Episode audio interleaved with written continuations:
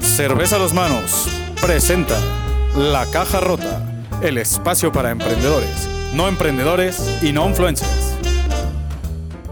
Cerveza a los manos. Presenta. Nah, ¿Cómo estás, mano?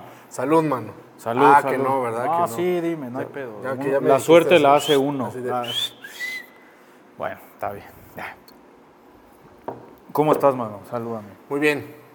Saludos en tiempos del COVID. Ay, ¿Todo bien? cabrón. ¿Todo bien? No, no, no mames. No, no, eso fue- me fue a chocar la saliva. pasa este- nada. ¿Cómo estás, mano? Muy bien, cabrón. ¿Y tú? Toda madre. Aquí. Otro día de Haciendo grabación. podcast. Otro día de grabación para estar con ustedes. Cerca de ustedes. Nos encanta acercarnos a ustedes de esta forma. El día de hoy vamos a hablar sobre cómo emprender. O sea, qué se necesita para poder emprender, pero desde un punto de vista legal. Para eso tenemos al buen Porci por acá. Entonces, ¿cuáles son esos mm, requisitos o pasos o, o trámites que debemos de realizar para poder echar a andar una empresa, no? Ok. Pero antes de eso, quiero dar un repaso de lo que está sucediendo en Latinoamérica en temas de startups de emprendimiento. La tendencia desde 2015 a la fecha había sido de crecimiento exponencial brutal. En el primer cuarto de 2019, las inversiones alcanzaron cinco veces lo que se invirtió en startups, en nuevas Ok. empresas, Ajá. en todo 2016. O sea, Wow. 500 millones de dólares se invirtieron en todo 2016 en nuevas empresas, en startups. En Latinoamérica. En Latinoamérica, Ok. en Venture Capital Fund. Y en solo el primer quarter de eh, 2019 se quintuplicó esa cifra, es decir, 2.500 millones de dólares. Y todo venía así pegando durísimo. Y justa- creciendo. y justamente el tema del COVID pues viene a afectar muchísimo las inversiones. Se siguen haciendo, pero ha disminuido y muchas cosas están paradas. Ahora el foco está cambiando a resolver problemas derivados justamente de la pandemia y no Claro. solamente en temas de salud, sino todos los efectos que está teniendo a lo largo de todas las distintas actividades económicas. Sí, toda esta, esta desaceleración económica va a pegar durante mucho más tiempo que lo que se pueda controlar la pandemia. Sí. Este, me enviaban un artículo hace unos días sobre que dicen algunos, eh, Un artículo de primera un necesidad. artículo de primera necesidad, no, una lectura. me parece que era el New York Times. eh, decía que esto se podría los efectos económicos de esta pandemia podrían llegar a extenderse hasta tres años, ¿no? Entonces, este, Está brutal. A mí me mandaron ya una- se empiezan a ver, ¿no? Los- Sí, ya se empiezan a, a notar, a percibir, notar. sí, muchísimo. El desempleo, este, todo el, el pedo económico está fuertísimo. A mí me mandaban un artículo de un, no era el New York Times, pero era también un, un periódico reconocido, Ajá. este, que el Cruz Azul ya lo habían declarado campeón de la Liga Mexicana. Eh, Un periódico que se llama El Deforma, ¿no? no es cierto. No, eso todavía Solo no ahí sucede. podría ser campeón el azul. Yo creo que ni ahí. En fin. O sea, tienen tan mala suerte que ni ahí. cabrón. Ahí perdería, ¿no? No, o sea, algo va a pasar que no, van a decir no, se suspende o se pospone, lo que sea. Si alguno de nuestros queridos followers, suscriptores, etcétera, le va al azul, pues ustedes, mandamos se, un abrazo. ustedes se lo buscan. Un abrazo virtual. Un abrazo de COVID. Y otra de las Bueno, cosas que están pasando en Latinoamérica es que eh, Facebook estaba sacando su versión Messenger para niños y entonces con eh, motivo de la pandemia tuvieron que lanzarla mucho más rápido en la lanzaron hasta en 70 países, muchos de ellos en Latinoamérica, Perú, Canadá, de los primeros países que Ok. lo adoptaron, y en México también ya está disponible. ¿no? Es una herramienta para que los niños puedan estar en contacto con sus amigos y con sus familiares a través de la tecnología. ¿no? Que bueno, hay muchísimas eh, herramientas y medios de comunicación en estos tiempos. Claro. Y otra de las cosas que, que estuvieron duras en el mes de abril fue todo este tema de WeWork y SoftBank, que viene muy ad hoc con lo que nosotros hacemos porque tenemos un espacio de coworking. Evidentemente no somos del tamaño de, de WeWork, Todavía. todavía, nos gustaría poder competir en algún momento, pero estos cuates de WeWork eh, jamás me han gustado. Digo, principalmente por lo que pasó el año pasado cuando querían lanzar su, su IPO, tenían como su prospecto Ok, de ok. IPO. Al momento de hacer pública su información, se dieron cuenta que tenían un manejo pésimo, que tenían pérdidas en los últimos seis meses por 800 millones de dólares y que tenían ahí unas cuestionables eh, reglas de gobernanza corporativa.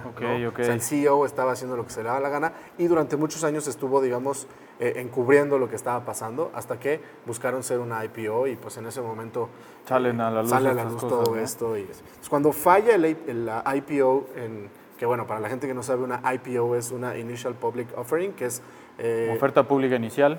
que es cuando alguien va a salir al mercado, ¿no? es cuando alguien va a salir en el mercado americano, ¿no? Cuando una empresa lo que busca es hacerse pública y ya no ser privada nada más. Esto implica que que se Es suba a la bolsa. y Vender que- acciones a quien se deje, ¿no? Es Entrar correcto. al mercado bursátil. Exacto. Se supone que para la mayoría de los emprendedores el tema de llegar a ser una IPO es como graduarse, ¿no? Hay como Exacto. dos formas de graduarse en, en el mundo de las startups y de los emprendedores y muchos le tiran justamente a hacer una IPO y otros muchos le tiran a tener una acquisition, o sea que una empresa grande te compre. y te compre por una cantidad brutal de lana. ¿Por qué? Porque se hace una evaluación de la empresa. Claro. En otros podcasts hablaremos de cómo se hace una evaluación. Entonces, al momento de hacer el IPO, este, a estos güeyes se les descubre todo el mugrero, principalmente al CEO, y eh, lo, lo echan, o sea, el güey quedó súper quemado, se va, se va además con una buena lana y con toda la lana que se robó durante años, y llegan unos cabrones japoneses, que son los de SoftBank, a comprar, digamos, y a ser eh, dueños mayoritarios de la empresa WeWork. Ok. WeWork es la empresa, WeWork es la marca y la empresa se llama The We Company, una cosa así. Y también tienen participación estos güeyes en Rappi, ¿no? Estos cabrones Entiendo. están metidísimos por todos lados todos y lados. están explorando, o sea, están creciendo mucho en los mercados latinoamericanos. Entonces llegan los de SoftBank, eh, compran eh, la mayoría de, de WeWork y después resulta que tenían un deal para hacer una compra por 3 billones por más acciones y de ahí iban a obtener ciertas ganancias el CEO eh, de- original y ciertos de los stockholders de la empresa originales.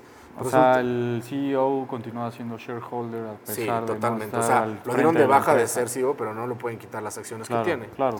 Y por otro lado, los de SoftBank se están como eh, echando para atrás de esta Compra nueva. de esta compra de por 3 billones eh, de dólares. Recordar que billones de dólares, en inglés billion son mil millones de dólares, a diferencia de en español que un billón es un millón de millones. Un millón de millones.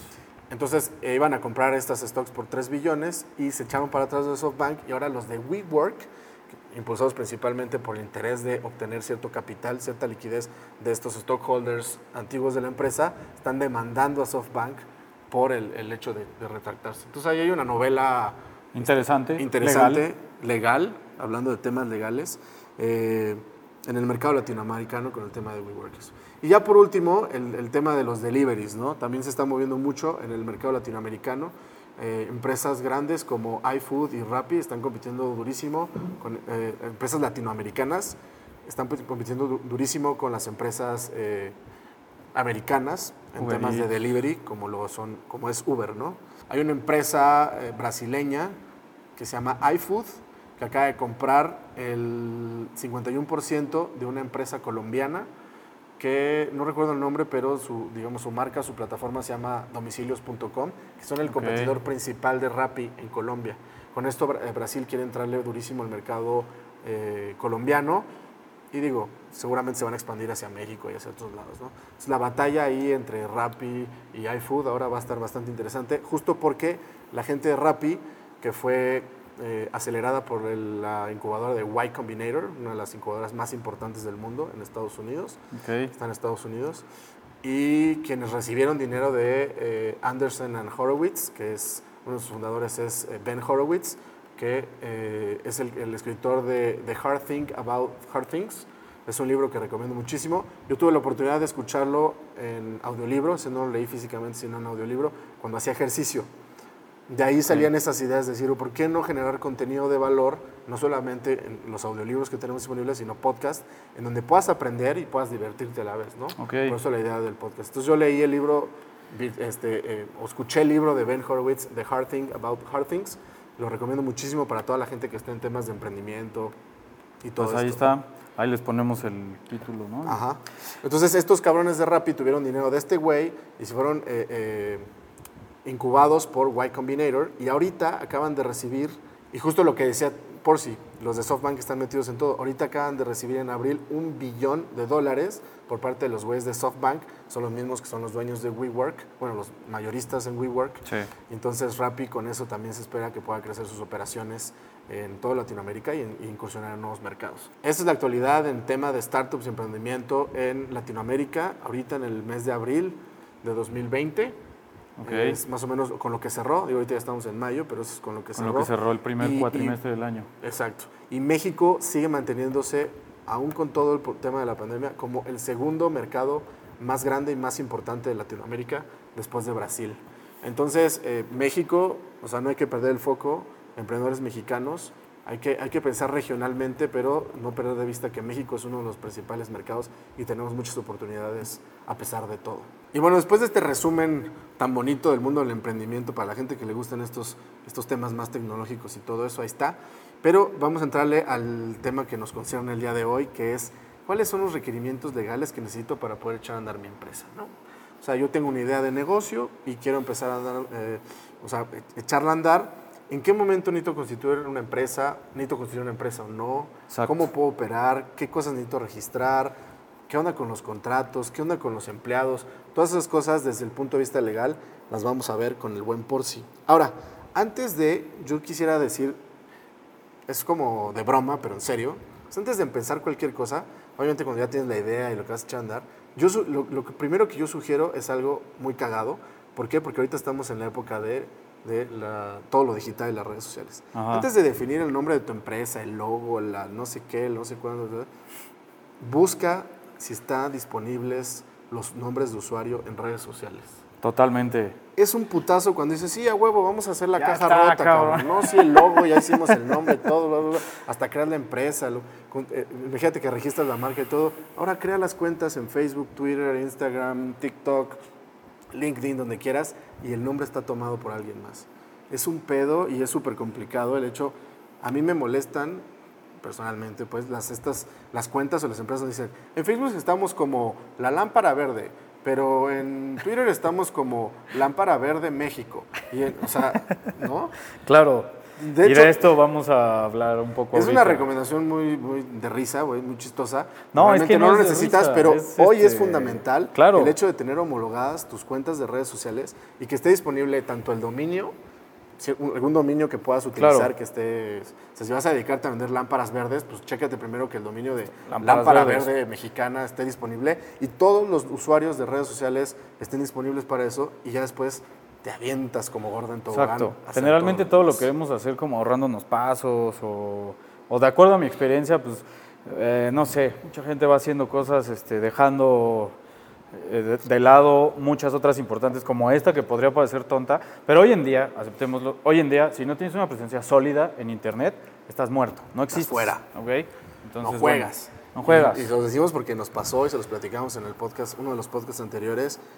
Hicimos la caja rota y después descubrimos que en Facebook no estaba disponible el username y tuvimos que ponerlo con doble R. Pero ahora nos gusta hasta más, nos encanta porque es como si fuera una palabra compuesta. Tiene más fuerza. más fuerza. Bueno, Entonces, ya que tienes el dominio, ya que tienes los usernames acaparados, estás listo para empezar. ¿Qué es lo primero? ¿Necesito constituir una empresa para poder empezar a echar a andar mi proyecto? ¿O en qué momento es conveniente empezar a constituir la empresa o eso? ¿O es el primer paso, por cierto? Pues mira, eh, primero tienes que definir como de qué manera quieres operar. Mucha gente viene y me pregunta, oye, ¿cómo le hago para registrar mi empresa? Pero a ver, vayámonos al principio. Una empresa, una empresa es una actividad, es la actividad de emprender, no es precisamente la, la figura jurídica que quieres usar. O sea, la empresa es la actividad de especulación comercial. ¿A qué me refiero con esto? A que puede ser puedes operar como, yo puedo tener una empresa como una persona física, facturar como una persona física, etcétera. No tendría que crear una persona moral, ¿ok? Y si la persona no es tan física, o sea, es más huevona. Pues eh, digo, ahí es como, como uno decida, ¿no?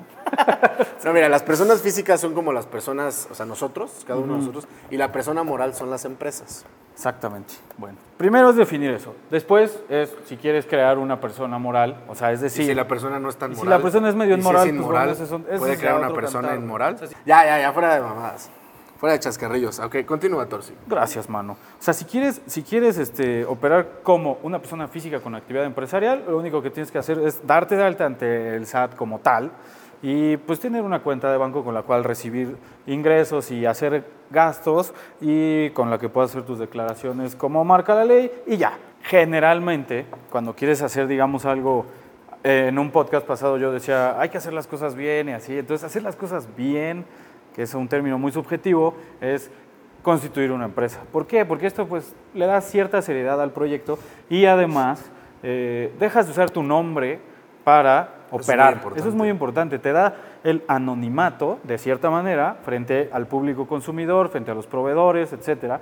Y para eso hay sociedades mercantiles tradicionales, como son las sociedades anónimas o las sociedades de responsabilidad limitada, que digo, ese es eh, un tema amplio propio de varios podcasts, pero eh, digamos que esas son las sociedades que tú vas con un notario o con un corredor público, que los dos son fedatarios públicos, les pagas una lana y constituyes una empresa. Te entregan un papelito donde dice que una persona distinta a ti existe y, sobre, y con ella vas a operar tal o cual prestación de un servicio o comercialización de un bien. ¿De acuerdo? entonces eso es con un notario o un corredor público. ¿Cuál De es la diferencia entre un notario y un corredor Básicamente, el notario puede dar fe de cualquier acto jurídico que se te ocurra, ¿no? civil o mercantil, y un corredor público solamente puede dar fe de actos mercantiles. Por eso, una sociedad mercantil se puede constituir ante un corredor público. público? Ok. Pero bueno, A ver, un momento, antes, an- algo antes de eso. Yo recomiendo que la constitución de la empresa o de la persona moral no sea hasta que ya, llegue- ya llevemos cierta tracción o cierto... Claro. que ya lle- hayamos generado ciertos milestones en el desarrollo de nuestro proyecto. ¿Por qué? Porque empiezas a incurrir en ciertos gastos que podrías este, ahorrarte o evitar antes de que realmente valides que tu idea tiene sentido, ¿no? Entonces, estamos hablando de los aspectos legales, no significa que es con lo que empiezas a echar a andar tu proyecto Claro. de emprendimiento.